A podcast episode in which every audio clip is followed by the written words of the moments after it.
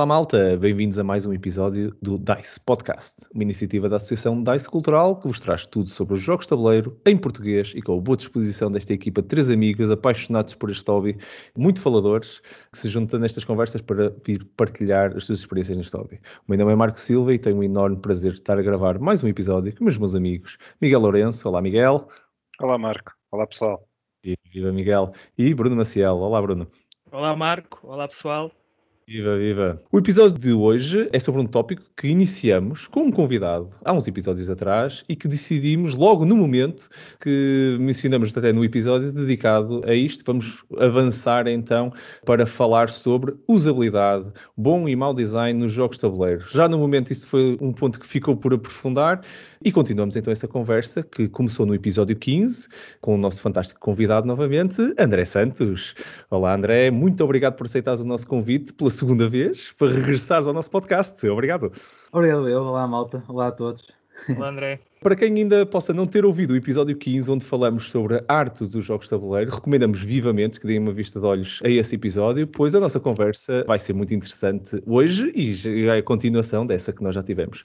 O André já se apresentou no episódio 15, mas não quero deixar só de repetir. O André, e porque pronto, algumas pessoas podem ainda não ter visto o episódio 15, fazendo um bocadinho de publicidade aos seus projetos, para não, não estar ele a repetir-se, repito meu. Os projetos do André pô, são, são fantástico. Vou destacar um, que é o Gamificent, por isso vejam o link na descrição aqui do podcast. Se ainda não estão a seguir, porque não viram no episódio 15, de certeza, foi só por causa disso. Então sigam-no agora, porque vocês vão muito gostar de ver este projeto. Umas fotografias muito giras e muita partilha sobre os jogos de tabuleiro. André, tu és um apaixonado por jogos de tabuleiro em geral, principalmente vê-se visto no, pelo, pelo, teu projeto e por este hobby, mas também um estudante de design e até uh, ensinas design na Escola Superior de Design de Matosinhos. Por isso o tema de usabilidade de hoje é, é, sem dúvida um tema que te é próximo e se calhar até uh, muito, muito apaixonado. Por isso, se calhar ia-te perguntar mesmo a ti, em particular, o que é que para ti se materializa então esta questão de usabilidade nos jogos, por onde é que tu começas, onde é que tu vês e se calhar dávamos já o pontapé de saída na nossa conversa por aí. Epá, foi assim, ok. Eu sabia do que é que se ia falar, mas agora parece que... Pus, pus a pasquia, levei a pasquia, foi. Sim.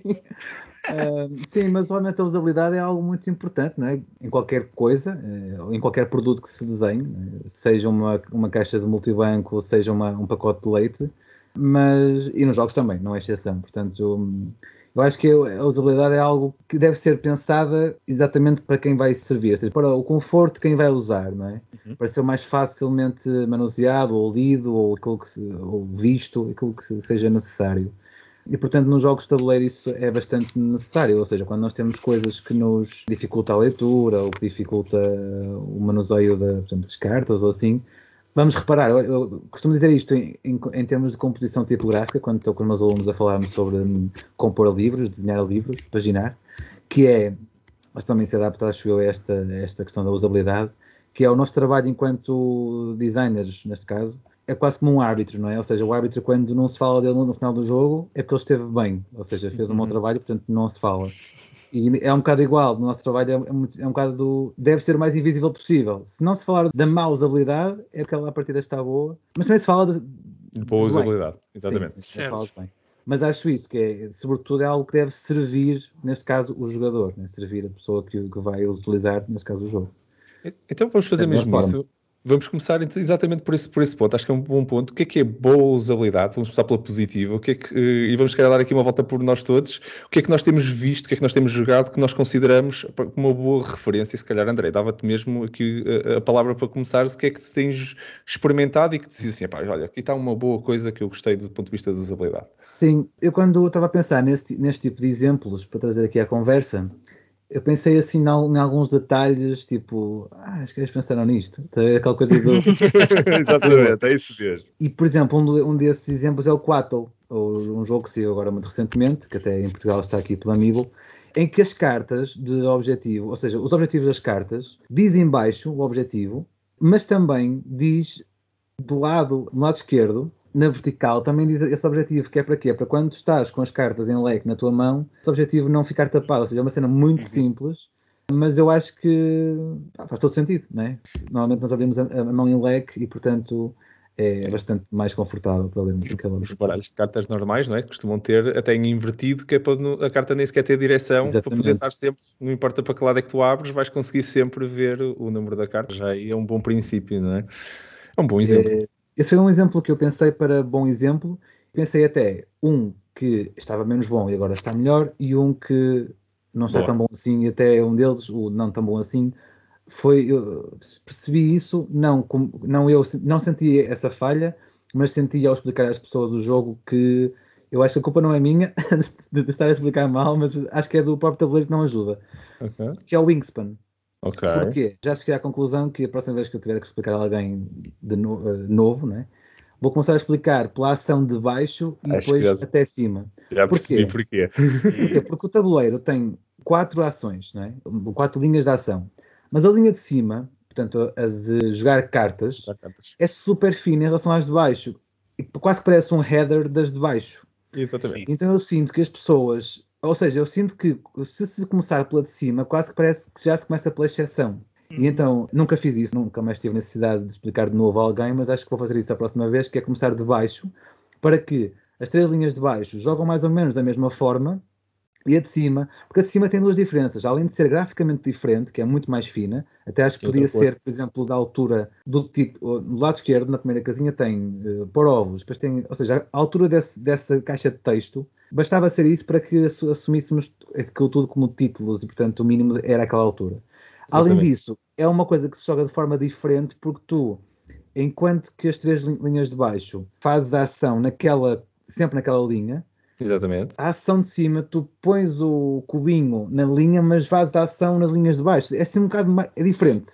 Então Sim. eu sinto que é a exceção, pronto. E, e tem sentido, das três vezes que expliquei o jogo a diferentes pessoas, que aquilo não dava, tipo, quê? Mas aqui aqui foi assim, aqui já é diferente.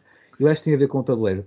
E Claro até mesmo o marcador dos ovos, não é? Porque depois à frente tens um custo que tem a ver com as colunas onde estás a jogar que não tem exatamente a ver, já nem, nem sequer é, é- é, outra, é, outra, é outra dimensão do- no tabuleiro. Eu acho que isso confunde, que depois a pessoa ao terceiro turno assim já está, ah, ok, já percebi. Mas eh, tem sentido isso, tem sentido que eu acho que é aquele. Claro que isso trazia problemas de produção, porque o, Claro. o tabuleiro cabe exatamente na caixa, se calhar isso teria um bocadinho mais alto já não caberia, não é? Mas não sei bem qual poderia ser a solução, mas senti até agora que esse, que esse foi um problema. E agora, acabando com, a questão, com aquela questão do que era menos bom e que agora penso que melhoraram bastante. Aliás, foi um jogo que já teve, já é relativamente antigo.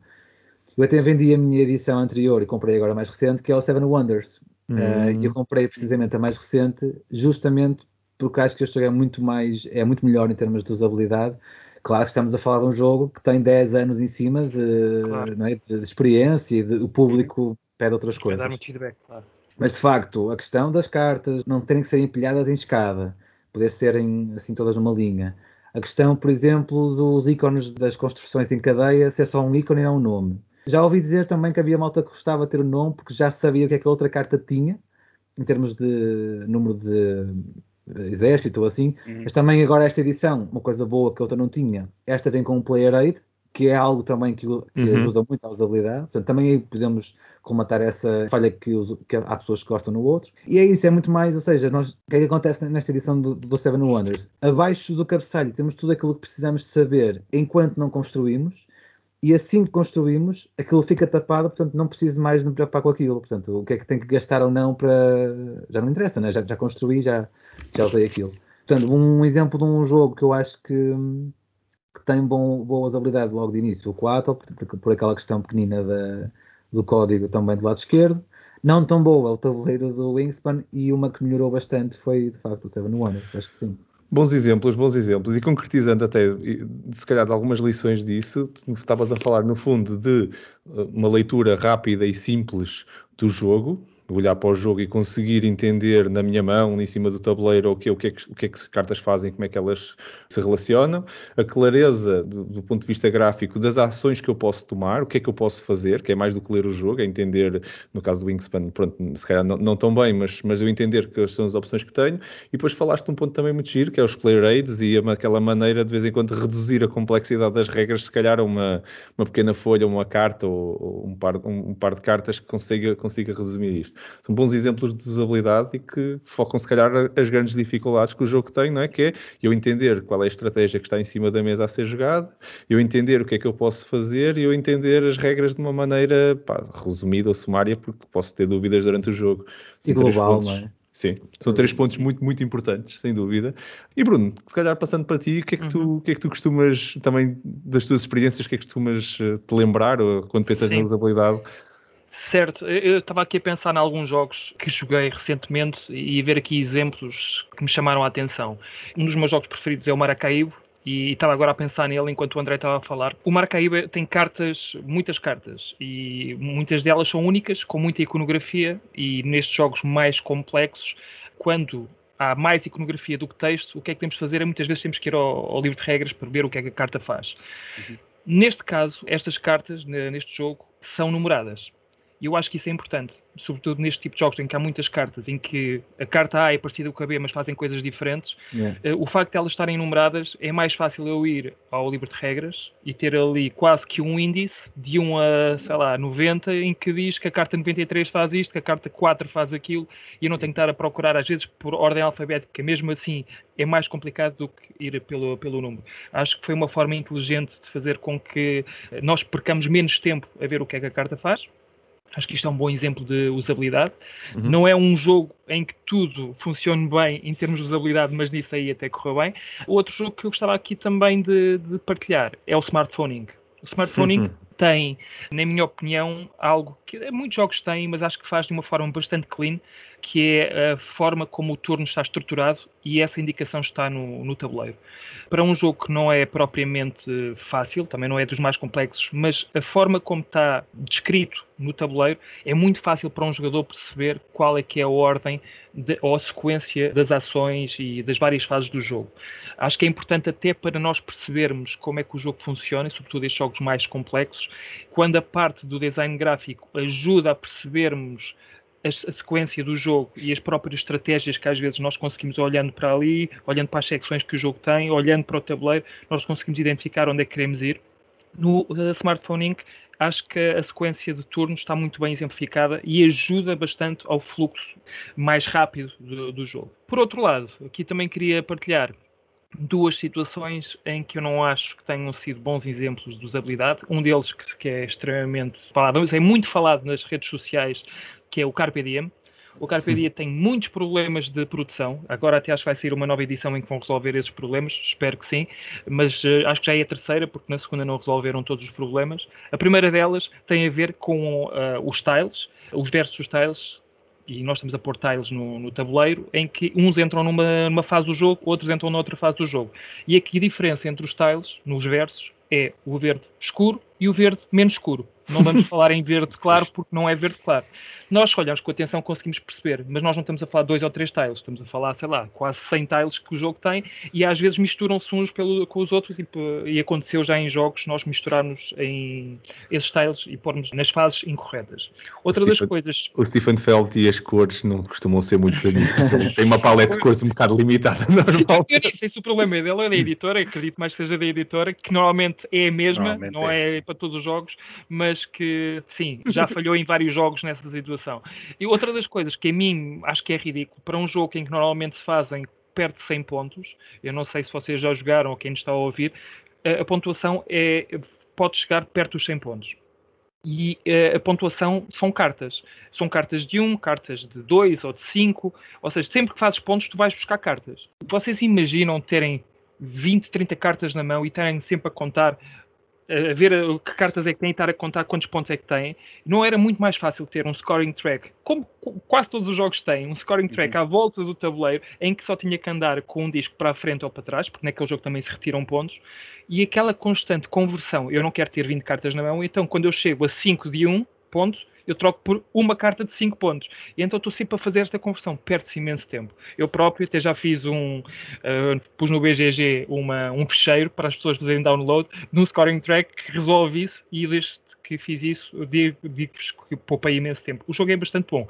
Não, para quem está a ouvir, não pensei que eu estou só a falar mal do jogo. O jogo é bom, okay. só a usabilidade. a usabilidade tem aqui muitos problemas e, e, não é o único jogo que tem este problema. Poderia falar do Splendor, que também não tem, não tem um scoring track eu também fiz um, e a partir desse momento só jogo o scoring track, porque muitas vezes as cartas estão escondidas umas atrás das outras e eu quero controlar o que é que os outros jogadores têm em termos de pontos para eu saber quando é que o jogo acaba, se eu estou à frente ou não. E quando não tens um scoring track, não só estás sempre a contar para perceber se tem 12, se tem 13, se o jogo vai acabar agora ainda se vai voltar mais um turno, e eu próprio estou a contar as minhas e é uma barafunda. Era uma coisa tão simples ter um scoring track pequenino, onde se, sempre que eu faço dois pontos, três pontos ou um ponto, eu avanço, toda a gente olha para o scoring track e sabe como é que está o estado do jogo. Acho que isso são dois exemplos de mau design e de má usabilidade em jogos que até são bastante simples, e que poderiam ser mais intuitivos, sobretudo na forma como nós contamos os pontos. Acho que não. Ah, eu, eu diria que foi mesmo preguiça dos editores, porque eu não acredito que fazer 100 cartas ou 100 e tal cartas de pontos e não pôr um scoring track fosse mais caro do que ir pela hipótese um do cartão. é? um Portanto, cartão e quatro blocos. Assim. Acho que houve aí falhas e espero que agora, pelo menos, o Carpe Diem, nesta edição nova que estão a fazer, que eu acho que é bem mais bonita.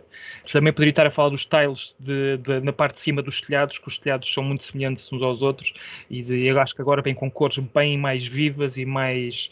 Não sei bem qual é que é a palavra que eu devo utilizar para aqui, mas bem mais diferenciadas, mais diferenciadas, que o jogo para pode ser bastante bom, mas eu já eu, eu, eu aqui em pouco tempo foi, foram três coisas que eu falei no, em termos de usabilidade em relação a este jogo. Acho que em termos de produção foi péssimo. Eu, eu só vou comentar duas coisas antes de passar a palavra ao Miguel, que é, para quem nos está a ouvir, o, o Bruno até já falou bem do Carpe Diem, também do ponto de vista de jogar, tem boas experiências e, e o Splendor, ele adora o Splendor, Adoro por isso, só para deixar aqui claro, isto nós Não é estamos pessoal, aqui não é a pessoal. olhar, Mas, não, mas, não, oh, nós estamos oh, a olhar para as coisas do ponto de vista analítico, não é? Como é mas, evidente. Marco, eu não sei se tu já jogaste ou se algum de vocês já jogou a versão digital do Splendor. Há um scoring track, tu sempre fazes ponto, aparece em- joguei. Sim, sim, sim, sim. a numeração numa fonte bem grande, dá para perceber quantos pontos cada jogador tem. Sim, sim, Só que na sim. versão física, esqueceram-se dessa parte. Portanto, É Agora, curioso deixa- porque é mesmo suposto tu conseguires ver, porque ninguém pode esconder nada, não há mãos escondidas, não há nada, tem que estar tudo em claro Sim. em cima da mesa, não é? Mas agora, antes, antes de, de pegar força. aqui no scoring track do que o Bruno falou, mesmo a questão do scoring track também pode ser, hum, já, em termos de experiência, por exemplo, o azul, eu também fiz uma- um scoring track Ah. à parte, porque detesto que cada um tenha o seu scoring track. Porque, porque lá está, do ponto de vista competitivo, não é e não é eu não sou nada a pessoa competitiva da casa, não sou. Ah, mas gosto de ver quem está à frente de uma forma eh, Claro, Sim, tempo real, mais, não é? mais Tipo, direta, não é? Sim. mais direta, sim. Isso é uma. E depois, por exemplo, até scoring track em, em serpente. Pois, Sim, era isso, é exato. uma cena. ah, acho que. Estás-me a roubar os pontos, André. O- Olha, Ah, pá, desculpa, desculpa. olha se um toque de tabuleiro e de repente de 1 passou para 10 pontos. Isso acontece.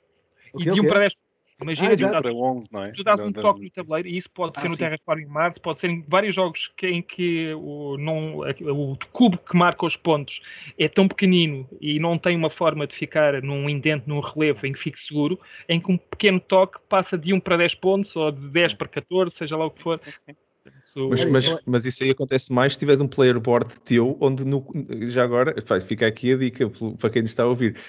Scoring tracks nos mesmos sítios onde tu mexes com o resto do tabuleiro e tens que andar a pôr e a tirar coisas, Uhum. é muito normal que sem querer a passares com as mãos por cima, queres cair a porra de um, de um tile lá, uma coisa qualquer e, e vai-te lixar aquilo. O scoring track tem que estar fora do acesso, só vais lá para marcar pontos, depois deixas tudo quieto. Parece-me óbvio, não é? Sem Também dúvida. isto Ou não. de. Aproveitando, com- aproveitando componentes, portanto, do ponto de vista da produção, não é tão mais caro. Por exemplo, vou falar do novo 4, não, não é nada. Não estou a vendê-lo, ok? não estou. Mas, por exemplo, o 4 também faz isso bem, que é o jogo acontece numa fase, portanto, a parte da frente é, o- é- é o mercado e depois acabou o jogo, não precisamos daquilo, viramos ao contrário e está lá o scoring track. Ou seja, não há outro tabuleiro para o scoring track. É, Uhum. quando, quando assim faz sentido, é uma forma boa de aproveitarmos os recursos, não é? Sim. E- E em Miguel. De vez em quando ter à volta também. Tu estavas a dar a produção, de vez em quando, só à volta do tabuleiro, não é Sim. por causa de vez em quando mais aquele bocadinho que te vai dar cabo do. É. Mas pronto, de vez em quando não se lembra. Mas força, Miguel, as tuas opiniões também sobre isto. Não, então, eu ia me queixar precisamente dos, dos scoring tracks que agora o André falou. Não, não, que, que- o André falou bom, e, bom e eu lembrei-me do azul, eh, precisamente por causa disso. Mas Aliás, ele, ele é, é, é em cobra? não, Ah, é seguido, mas sim. não Sim. é em cobra, é seguido, portanto, a primeira linha acaba no 20, se não me engano, e depois o 21 é na linha de baixo, mas não é por baixo do 20 ao 40. 47. É, faz, Portanto, tens que fazer é- é reset, em linha. não sei o quê. Epá, não é nada intuitivo. E depois lá está. O azul em particular tem esse problema que é tudo na tua zona do tabuleiro. Portanto, tu dás um toque no cubo e tu já não sabes, porque não sabes se tens 21 ou se tens 33. Porque, E não podes validar. Naquele não- jogo em particular não não, consegues para validar. contar. Pois, portanto, pois tu é. não fazes ideia. Ah, espera Até- lá, tinha quantos? Já não sei. Yeah. Até a própria escolha do cubo, em vez de ser um disco, porque o disco, à partida, com um toque, tem mais dificuldade de se mexer do que um Tem cubo mais que é mais alto. Sim, é? sim, sim. Acho que Sim, até sim, aí sim. eh, Não, Uhum. isso bastava realmente um score central, um, Ah, um sim. tabuleiro de pontos central está tá, tá feito. André, também estavas a falar numa boa implementação do Quattle, não era? Que depois, quando o jogo acaba, tu viras ao contrário e ao scoring track. E eu lembrei-me do Sagrada, que é exatamente igual. Ah, sim, sim. Ah, é Yeah. verdade. É? Tu tens o mercado, eh, Sim. o mercado, tens, tem- Eh. tens o dado que sobra, não é? Que vais pondo. Que é no é? final, aquilo não te serve para nada, tu viras e tens o scoring track. Ok, Yeah. perfeito. Não preciso de mais nada para fazer aquilo funcionar. Uma coisa também que eu me lembrei, uma boa implementação, acho eu, de usabilidade. Ok, o jogo é super simples, é super clean, que é o Tokaido. Ah, Eu olho para ali e eu sei o que é que aquilo faz. Uhum. Eu, eu não preciso de player aids, não preciso de nada. Está lá, tá lá tudo. Ok, o, o jogo é super clean, super eh, Minimalista. zen, Sim. mas está lá tudo. A única coisa que eu tenho que saber ali é se eu for à loja, o que é que eu tenho que fazer na loja? Basicamente. Eu só tenho que saber aquelas açõezinhas individualmente. Mas também são 4 ou 5 ou 6 ou o que é, portanto também não é nada por aí além Uhum. tirando isso, está lá tudo. Está fantasticamente explicado. Aquilo não precisa de explicação. Está lá o ícone, eu sei o que é o ícone e eu sei o que é que aquilo faz. Já que agora falas de, de estar lá o ícone e, e saberes o que é que aquilo faz durante o jogo, estava a pensar também, por exemplo, um que eu vou falar até mais à frente por outro motivo, mas que falo também agora por este, que é The Red Cathedral. Uhum. Uh, também Uhum. o tabuleiro é super intuitivo, tem lá Uhum. tudo o que tu tens Verdade. que saber. Uh, mas uh, o que eu ia dizer também é, quando tu tens tudo no tabuleiro em termos de setup, Uhum. tipo, está tudo lá descrito, por exemplo, o Baron Park, não é? que ele tem bué tiles, por exemplo, mas tu sabes em, que é que vai encaixar onde. Aliás, até há Uhum. uma, há uma versão que acho que houve um sprint em que aquilo está mal, mas eles já fizeram uma errata para ali. Uhum. Portanto, tens muitos tiles, mas eles vão todos para aquele sítio, nem precisas quase de hum, recorrer ao, ao livro de regras. E nesse sentido também acho que às vezes há jogos que, que- acho que o 4 falha nisso, que é, por exemplo, no, no seu tabuleirozinho eh, individual podia ter só dois números a dizer limite de mão e o número de cartas que podes ter por 4, que acho que são tipo só 4, uma coisa assim. Completamente. Que é algo que se pode esquecer, não é? Ainda por cima, quando não são números. Acho que é, um é 4, o outro- é 5, acho que é assim, ou seja, não são números iguais, ainda por cima. Quando isso acontece também, Pois, pois, pois. bas- basta assim uma, uma marcazinha, não é? Para... Vou-vos dar alguns exemplos que eu também trouxe que, que vão exatamente a esse ponto. Um deles, que é o primeiro, começando pela positiva, então. Pá, ainda há pouco tempo estivemos a jogar, estive a jogar com o Miguel tive- e com mais malta, já não jogava há algum tempo, o Lord of Waterdeep.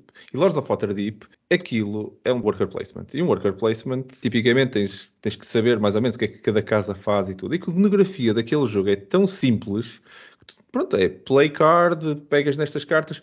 Aquilo é um tabuleiro que nunca mais acaba. Para quem não jogou o jogo, se vocês montarem o tabuleiro com as expansões, nós jogamos com as duas expansões.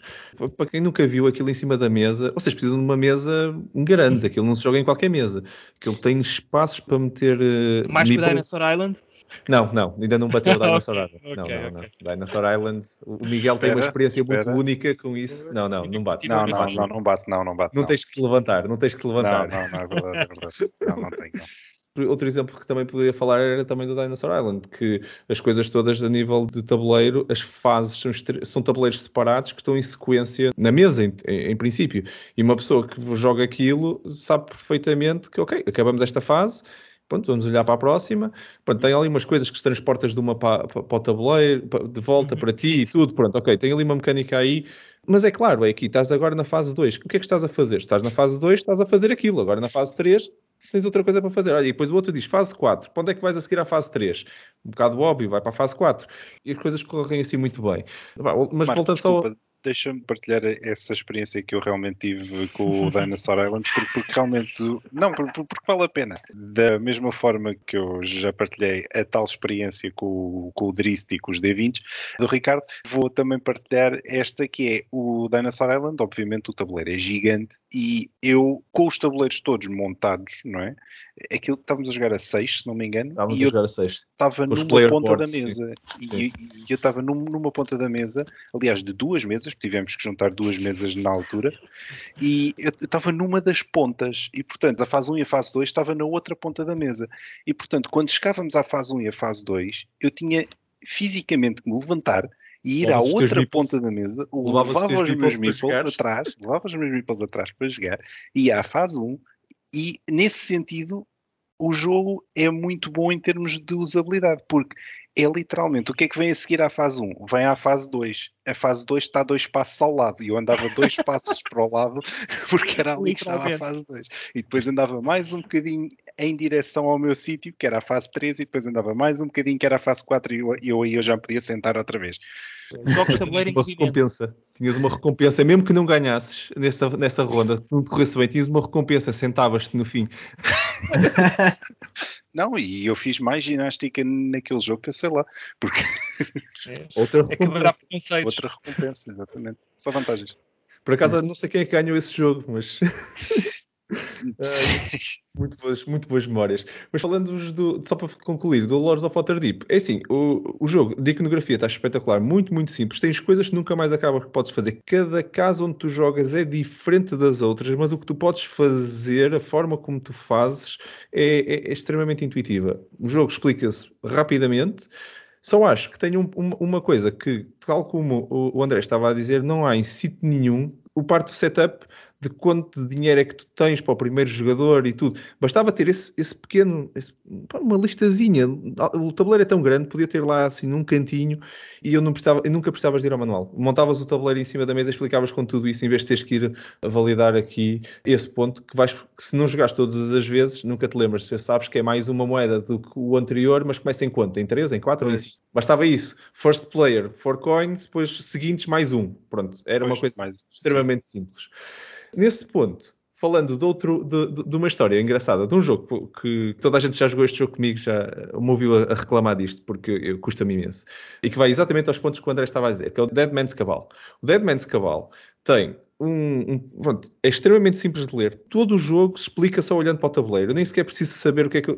É tirar a caveira, pôr caveira dentro do saco e depois com o que eu pus vou a um tabuleiro da cor da caveira e diz lá tudo pago um osso para isto e vou, ou então dois para fazer aquilo. Boeda simples, não tenho que pensar duas vezes, está lá claro. Tirando lá um ponto, que eu, mas eu percebo que não é fácil, que é vais buscar um osso para ir buscar uma carta e vais buscar uma carta. É tipo mais ali, já não lembro muito bem como é que é, se é dás um osso para ir buscar uma, mais uma carta, mas sei que a iconografia disso do, do tirar cartas e dar os ossos não fica muito claro porque é o mais e o menos ali misturado, mas pronto, até lhes dou de barato esse. Agora, Chegas ao tabuleiro, à parte do tabuleiro onde tens a contagem dos pontos, o que é que vale pontos naquele jogo? É, é um, um altar que tem lá e tu, nós metemos lá os cubos e depois quem lidera cada um dos altares vai ganhar pontos. O problema daquela porcaria é que não diz quantos pontos é que cada coisa dá, tens que ir ao manual. E, mas é que agora diz assim, tá bem, mas aquilo, aquilo não tinha espaço, Marco. Foi, aquilo já tinha tanta coisa, são seis altares lá no meio, tem imenso espaço. Escrever lá dois pontos para o primeiro lugar, três pontos para o segundo, não ocupava espaço nenhum e poupava-me. Eu literalmente, quem joga comigo, eu pôs o manual em cima da mesa, vertical, na última página, onde tem essa parte dos pontos. Nem sequer está em destaque, por isso ainda tens que andar à procura, tens que andar a ler assim no meio do texto. Ah, este aqui são Opa, pelo amor de Deus. E depois. Não é? Ele está chateado, ele está chateado. Eu adoro o jogo, adoro o jogo. E esse, sempre que tenho esse momento, fico tão. Eu, eu apetece-me fazer, arranjar aquelas impressões em um, papel transparente e depois imprimir assim e colar ali em cima e colar mesmo no tabuleiro e dizer corrige o tabuleiro. Olha, mas já não é mau que a pontuação esteja na última página do, sim, é, do manual. Podia estar é? em cada uma das páginas e aí então eu... Podia estar lá, olha, na, na, é, do altar 1 estava na primeira página. Do, do altar 1 está na página 10, a do altar 2 está na página 13. Isso é. então ainda era pior, quer dizer, vá lá que está na última página e tu consegues pôr a última página ali, ok, está ali as pontuações Ah, essa parte não está mal, vá lá. Vá lá. Mas ainda- Também, também nem tudo é mau. ainda- Ainda ajudando a este ponto, que, o- que que o próprio André te disse, e antes de dar a palavra também ao André, é os pontos. Aquilo tem, tu ganhas, o primeiro lugar tem uma pontuação e o segundo lugar tem outra pontuação. Em quase todos é 4 pontos, 3 pontos. Mas depois há um que é 4 pontos, 2 pontos. E esse é diferente dos outros, que é porque, pronto, houve alguém que no playtest aquilo deu, deu para o torto e tiraram-lhe ali.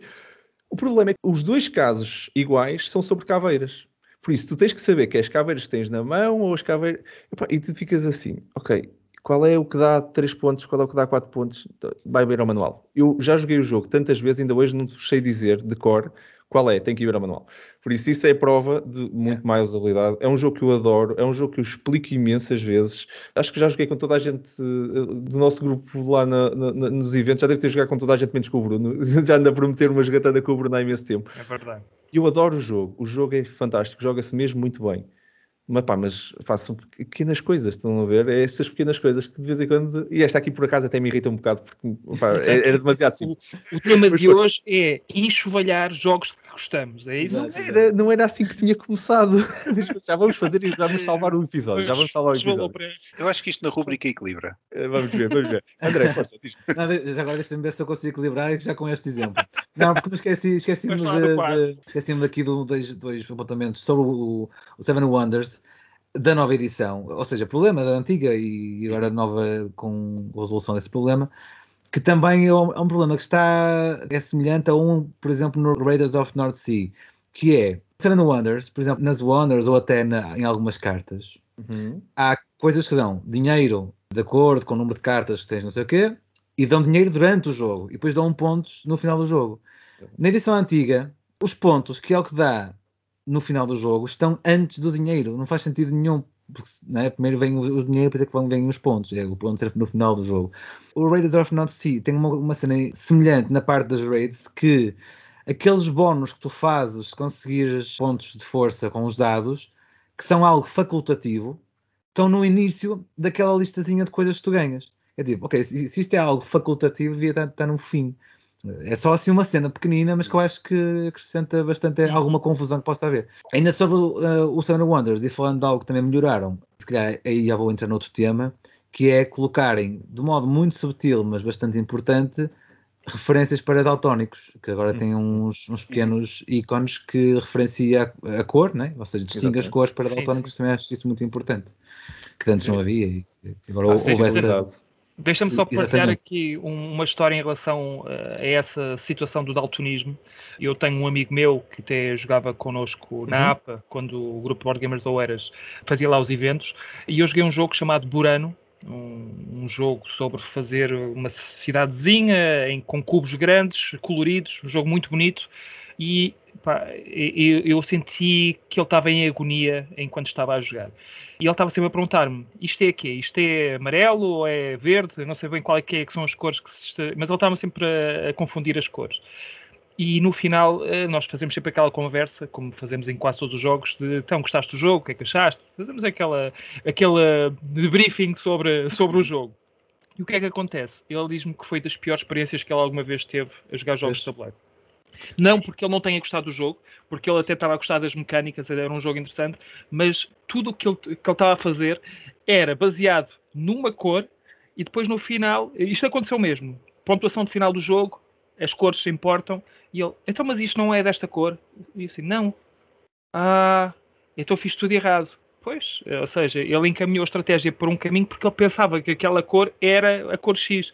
Uhum. Ou seja, é importante, cada vez mais importante, e acho que as empresas eh, que publicam jogos, as editoras, cada vez mais se preocupam com isto, mas não sei, lá está, neste tipo de jogos em que não é um ícone, eh, eu não sei como é que eles iriam resolver isto, teriam que ser mesmo cores bastante diferenciadas, mas lá está, um jogo que demorou uma hora e meia, por aí, um jogo que ele até gostou em termos mecânicos, mas por causa das cores, ele estava a jogar o jogo completamente fora da lógica eh, do jogo.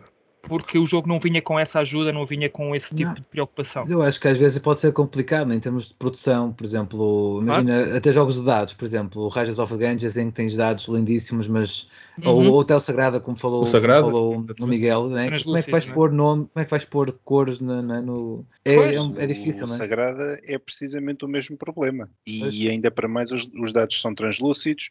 Yeah. Mas, não mas, por exemplo, tu conseguias ter, basta, mas isso resolve-se com design, fica um bocado mais caro. Mas eu acho que tudo isto, pá, o André até é se calhar a, pessoa- a melhor Hum. pessoa para, para responder a isso. Uh, eu- mas eu acho que tudo isto se pode resolver com design.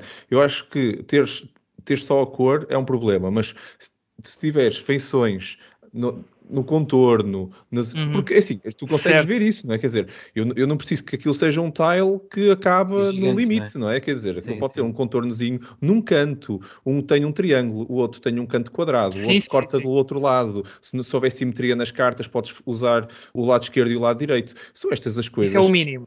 Sim, sim. E diz No- assim, ok, a pessoa não lê tão rápido.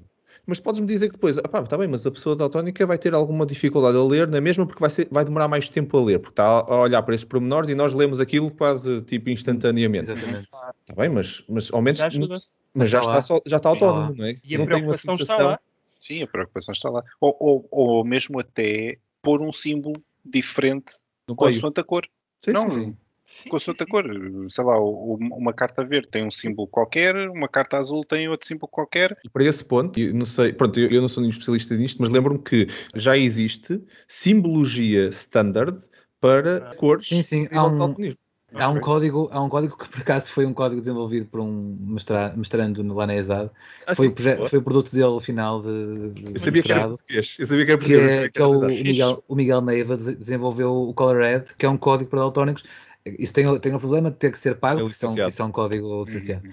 Mas isso já existe em muitos sítios, em, eh, até a Viarco já utiliza isso, e, e roupas, não só em Portugal, mas isso é, é ótimo, sim. Ou, ou a Metro do Porto também já usa isso nas linhas e assim.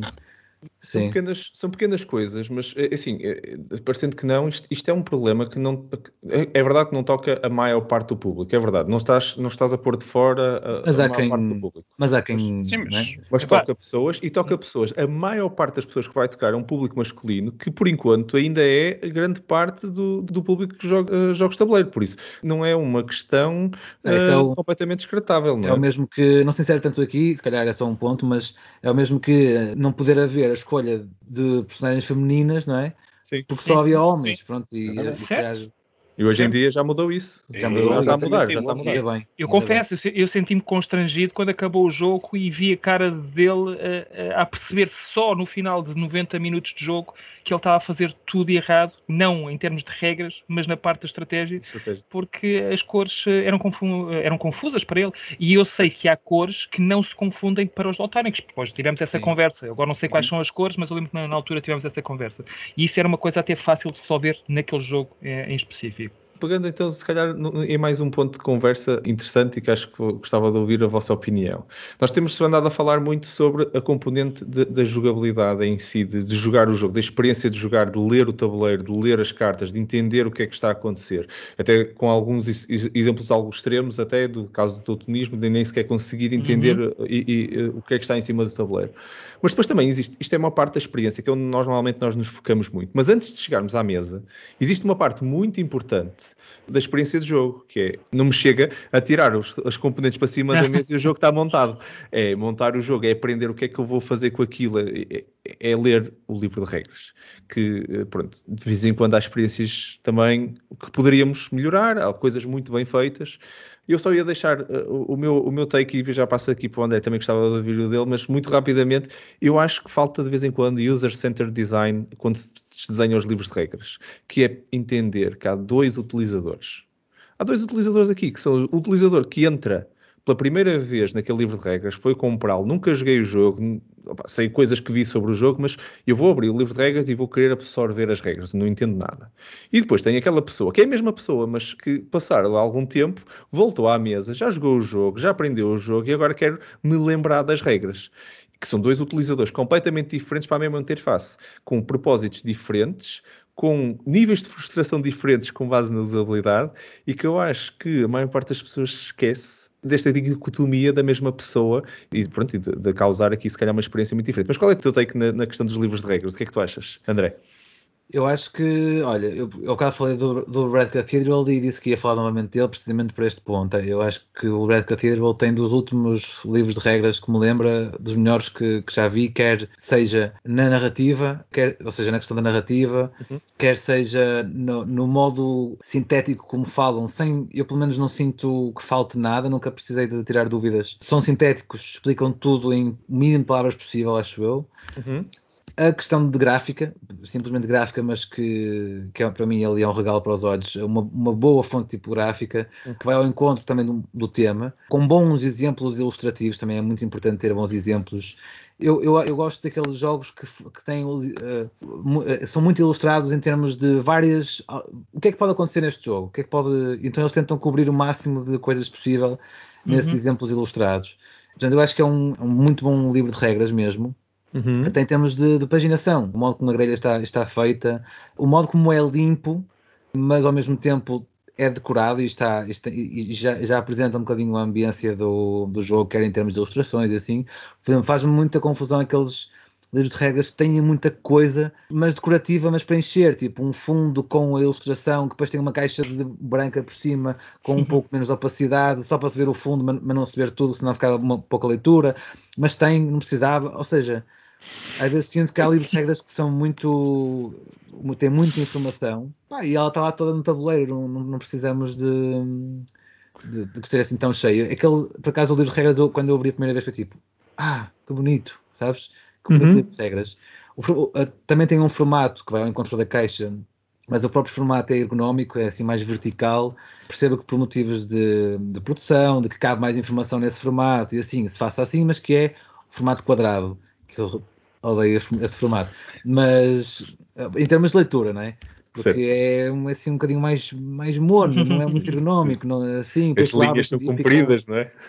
E isso é outra coisa, que às vezes há, por exemplo, uhum. a Days of Wonder tem livros de regras com, com formato quadrado. Mas a grelha que está lá dentro é, é, é sobretudo em duas colunas e, portanto, o texto é mais quebrado, a leitura é mais, é mais um, fluida, dá mais vontade, mesmo que tenha uma página cheia de coisas, dá vontade de ler. E mesmo, uh, falando na, na, na, Days of Wonder, percebe-se que há uma coerência entre todos os manuais, por exemplo, Small World ou Five Tribes, é a mesma paginação, exatamente, só vai ao encontro de cada jogo na, na, na fonte, ilustração. Sim, sim, nos cabeçalhos, o modo como põe o título, a caixa é mais oriental ou mais small worldesca. mas, mas linhas de texto muito compridas é o primeiro passo para ser logo uma, uma seca ler aquilo, porque são um bocadinho tipo regras base de paginação, mas tem a ver com isso. É, é tão longo que tu. Tens que mexer a cabeça para ler, quer dizer, é a mesma coisa que estás na primeira fila de cinema, não é? É isso. E até quando passas para a linha de baixo, já não sabes se estás a ir para de baixo ou para a mesma, ou duas de baixo, sabes? Há problemas Sim. nisso. Portanto, eu acho que, assim como nós no outro episódio, eh, episódio estávamos a falar sobre a arte, se atrai ou não, ou não um jogador que não, não joga, não é? Que é sempre discutível. Mas depois, imagina que alguém até dá, dá, dá uma hipótese. Né? Dá uma hipótese a um jogo que nunca uhum. não está dentro do hobby nada. Dá uma hipótese. Depois chega ao livro de regras e é um obstáculo de caraças. Yeah. Claro Vai ser o primeiro obstáculo logo. É logo, logo no início. Logo. Ainda nem gostei nada do jogo e já estou a dizer que não gosto do jogo, se Exatamente. for assim. Claro que existem uh, veículos para conseguirmos uh, uma ajuda nesse sentido.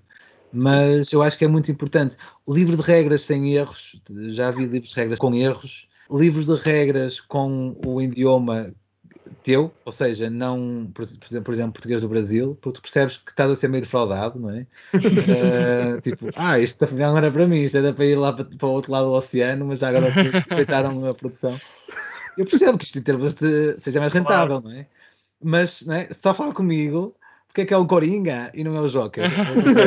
não é? Porque aí sinto que não estou a falar comigo, é a tal questão de ir ao encontro não é? da pessoa. O que tu agora disseste marca o User, user Centered Interface, não é? Uhum. Se a pessoa não se está a sentir sim, que pensaram com ela, é? sim, sim, sim. Uh, eu acho que tudo isto ajuda para que quem, quem, chega a primeira vez a um livro, eu não sinto muita dificuldade porque antes de ler o livro já vi vídeos e, e gameplays e por aí fora. Portanto, eu sou muito suspeito nesta questão. A parte que eu mais vejo é, é do ponto de vista analítico gráfico. Depois vou vendo também, uh, tentando abstrair-me daquilo que sei do jogo e perceber se aquilo, que aquilo que eu li me responde a tudo. Uh, por exemplo, neste caso do Red Cathedral, nunca houve uma dúvida que eu até tivesse tipo, ah, não me lembro disto. E eles explicam, está sempre lá, não, não, não houve nada ainda que. Até a questão da, das pontuações das torres podia ser meio confuso, tem lá vários exemplos, mas há, há alguns que são mais confusos e, portanto, é algum obstáculo para quem viesse ter este mundo pela primeira vez, sim. Eu gosto de ler livros de regras, acho que já também gosto, gosto, vezes. gosto muito, gosto muito. E, e, e digo-vos que de vez em quando, quando, quando chego ao final da experiência de ler um livro de regras e sentir que tu tem uma dificuldade imensa em conseguir. Eu até consigo pensar bastante bem espacialmente e imaginar o que é que está a acontecer e o cenário e tudo. E há livros de regras, de vez em quando leio e faço isso, e tenho essa dificuldade, digo, ok, isto, o storytelling disto não, não, está, não casa, não é? Quer dizer, de vez em quando eu acho que uh, alguns livros de regras sentes que é como se, se a pessoa tivesse algum dia a escrever uma narrativa de, de, uma história, era a mesma coisa que a pessoa estar a introduzir, meter uma personagem que de um momento para o outro começa a matar personagens e não sei o quê, e tu nem, nem sabes o contexto daquilo, porque é que ela fez aquilo, o que é que ela está ali a fazer. Ah, normalmente num livro a pessoa introduz-te a personagem que é filha de não sei quem, que não sei o quê, liga-te aquilo à história e de momento para o outro ela começa a ação e aquilo já começa a fazer algum sentido. Se tu começas a ler páginas e capítulos inteiros e ainda não entendeste quem é aquela personagem, só te, te aparece no fim, é a mesma coisa que eu estar-te a dizer, um montão de ações que tu podes fazer, mas eu ainda não entendi, ok, mas como é que isto, isto sai da mão, está no tabuleiro, de onde é que vêm as cartas? Ah, começas com, com cinco cartas na mão. É. Ah, agora já faz mais sentido. ok, então posso jogar, a minha primeira jogada então é mesmo jogada à mão, ok, isto não nasce assim milagrosamente. Pronto, coisas assim. Mas Bruno, sobre livros de regras, o que é que tu tens, que, é que também tens experimentado? Eu acho que já partilhei aqui, eu não sou a pessoa que mais lê livros de regras, eu considero uma pessoa bastante visual e que gosto de ver as coisas a mexerem à minha frente para perceber como é que as coisas funcionam. Portanto, eu identifico mais com o segundo caso em que é aquela pessoa que já jogou o jogo, porque viu vídeos entre, antes de começar a jogar e depois precisa de ir tirar uma dúvida ou precisa de se relembrar de alguma coisa ou o que é que esta carta faz, etc. Ou ir aos fax, que também é uma coisa que para mim me faz alguma confusão. Porque é que existe um fax? Se calhar é porque existem muitas perguntas sobre essa situação, se calhar devia estar melhor claro. explicado a situação, não é? Mas às vezes até dá jeito, porque é lá que eu encontro a resposta àquilo que quero. Mas é tudo aquilo que vocês disseram faz sentido. Acho que há coisas que devem estar em determinados sítios uh, para ser mais fácil de eu chegar àquilo que, que procuro. A forma como as coisas são apresentadas lá está, como eu não sou uma pessoa que lê muitos livros de regras, não sou se calhar a melhor pessoa, mas a mim faz toda a diferença. Eu tenho um caso que é o Dungeon Pets, um jogo bastante complexo, em que tem um tema muito fofinho. É, estamos a criar monstrinhos que são animais de estimação. Também gosto. Uh, é, é, basicamente isso. Mas a forma como o jogo é explicado, e por acaso foi dos poucos jogos em que eu perdi algum tempo a ler as regras mesmo fisicamente, conta uma história e conta uma história de uma forma divertida, com humor à mistura. Não de forma a que te distraia, mas tu dizes, epá, é, ok, teve piada e isto realmente faz sentido tematicamente. Portanto, tentaram juntar uhum. a explicação das regras à parte temática daquilo que o jogo quer realmente representar. Acho que essas coisas ajudam, mas é como te digo, eu prefiro primeiro ver um vídeo no YouTube jogo o jogo, a primeira vez nunca conta, portanto eu sei que vai haver erros, e é durante essa primeira experiência que eu vou ao livro de regras, lá está, para tirar as dúvidas, e aí sim encontro muitos livros de regras que estão muito bem feitos, e há outros que mais vale ir. Isto acontece muitas vezes. Eu vou ao BGG, vou ao fórum e vou diretamente à questão que quero, porque eu ponho lá só o keyword, a palavra-chave daquilo que eu quero procurar, e de certeza encontro lá pessoas que têm a mesma dúvida que eu. Portanto, é, é uma das formas que eu também tenho para ultrapassar esse obstáculo, mas lá está eu também sou daquelas pessoas que já está há muito tempo no hobby e sabe onde procurar as coisas. Claro, exatamente. Está há pouco tempo, nem sabe se calhar que o BGG existe, e se sabe que o BGG existe, não sabe se calhar que isto eh, existem estes fóruns. Os fóruns. Uhum. Tiram estas dúvidas. Portanto, acho que ainda há muito trabalho a fazer no que respeita a, a livros de regras nesta indústria. Isso, isso, é um bom ponto. E gostava de ouvir tu, o teu take nisso, que era, achas que ajudaria o hobby que os jogos na, no manual, ou até mesmo na caixa de lado, tivessem um QR Code diretamente para a página do BGG, por exemplo, ou, e para um vídeo de how to play, em que eu conseguisse, toda a gente tem, tem telemóveis hoje em dia, smartphones, que facilmente não é, cobra bastante, bastante pessoas, mas mesmo assim até pode ter um tiny URL por baixo do, do QR certo, Code e resolvemos isso. É, não é por aí. Mas pronto, chegar lá, smartphone, tumbas, tirava ali o, a imagem, abria o link e começava a ver o vídeo que foi curado pelo próprio, pela própria uhum. marca. Até pode ter sido produzido por eles, não certo, digo nada sim, contra. Sim. Até pode ter sido um vídeo que, que, o André fez e que a marca lhe pediu para fazer ali em português e, e uhum. que é aqui em Portugal e tem lá o QR Code. O que é que tu achas? Achas que isto beneficiava o hobby? Sem dúvida, Marco, sem dúvida. E, e tu, tu, sabes, porque nós somos anfitriões de, de, de, eventos em que muitas pessoas que aparecem, aparecem pela primeira vez ou são um pouco experientes e que fazem muitas vezes esta pergunta: Mas tu sabes as regras destes jogos todos? não, não sei. Quer dizer, sei mais ou menos, vou-me lembrando, mas eu explico. Eu, quando venho para um evento e sei que vou explicar um determinado jogo, eu nem vou ver o livro de regras, eu vou ver vídeos sobre jogos de tabuleiro, sobre uh, alguém explicar o jogo só para me recordar eles perguntam-me, mas isto existe no YouTube? Ó oh, meu amigo, tu nem sabes o que é que existe, mas praticamente todos os jogos têm já as regras explicadas por alguém, bem ou mal, alguns com melhor ou pior qualidade, mas estão lá melhor explicados do que, se calhar, alguns uh, livros de regras, não é? E eles ficam assim espantados porque não fazem ideia de que isto existe. Essa solução acho que seria espetacular e acho que já alguns jogos fazem isso, poucos, é mas acho que já sim, existem sim. alguns, mas a própria pessoa que está a comprar um jogo, se souber que está ali uma indicação de se eu quiser aprender o jogo, posso ir ver um vídeo, se calhar logo na altura da compra pode ajudar. Não uhum. sei, porque para mim isso não é uma, um problema, não é um obstáculo, mas acredito que para quem não está dentro do hobby isso possa facilitar a entrada. Sim, sim. Bom, boa, ficou aqui também uma opinião. Sim. Miguel, e, e, sobre, e tu e os livros de regras, que lutas é que tens tido? Don't get me started. este é, é, é, o.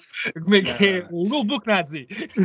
Não, não, não, não, não, não, não. Pelo contrário, eu sou o tipo que se vê a fazer conteúdo. É verdade. Enquanto que o André é, é de uma parte mais gráfica, o meu 9 to 5 job traduz-se em fazer conteúdo. Conteúdo de manuais de documentação técnica, manuais para formação. Portanto, é texto, texto, imagens, o que seja. E, portanto, tudo aquilo tem que fazer sentido, tudo aquilo tem que estar bem estruturado, tudo aquilo tem que ser perceptível para hum. quem vai ler e não percebe patavina daquilo que estamos a falar. Agora estamos a falar em jogos de tabuleiro, mas no meu trabalho estamos a falar de software e há pessoas que não percebem nada daquilo e é normal. E o software é complexo e as pessoas têm que saber olhar para o manual ou, ou ver um vídeo, o que seja, mas têm que saber olhar para o conteúdo e o conteúdo tem que lhes fazer sentido, tem que lhes contar uma história do princípio ao fim, aquilo tem que ser intuitivo. E portanto, para mim, os manuais de regras de um jogo de tabuleiro têm que seguir o mesmo ponto. Porque se eu vou comprar o jogo, se eu abro o manual, aquilo tem que fazer sentido. Tem, é obrigatório. Eu não conheço nada do jogo, vamos supor, é? eu comprei o jogo, eu vou ler o livro de regras, eu quero saber como é que aquilo funciona e aquilo tem que fazer sentido. Eu não posso ter um livro de regras em que eu começo, Marco, conforme estavas a dar o exemplo, em que explicam-me o setup e depois, olha, tens estas quatro ações que podes fazer e depois, e depois explicam-te a primeira ação em detalhe, com as cartas todas e não sei o quê, e depois a segunda ação com o detalhe todo. E não... não, esqueçam, não é, assim, não é assim que as pessoas aprendem.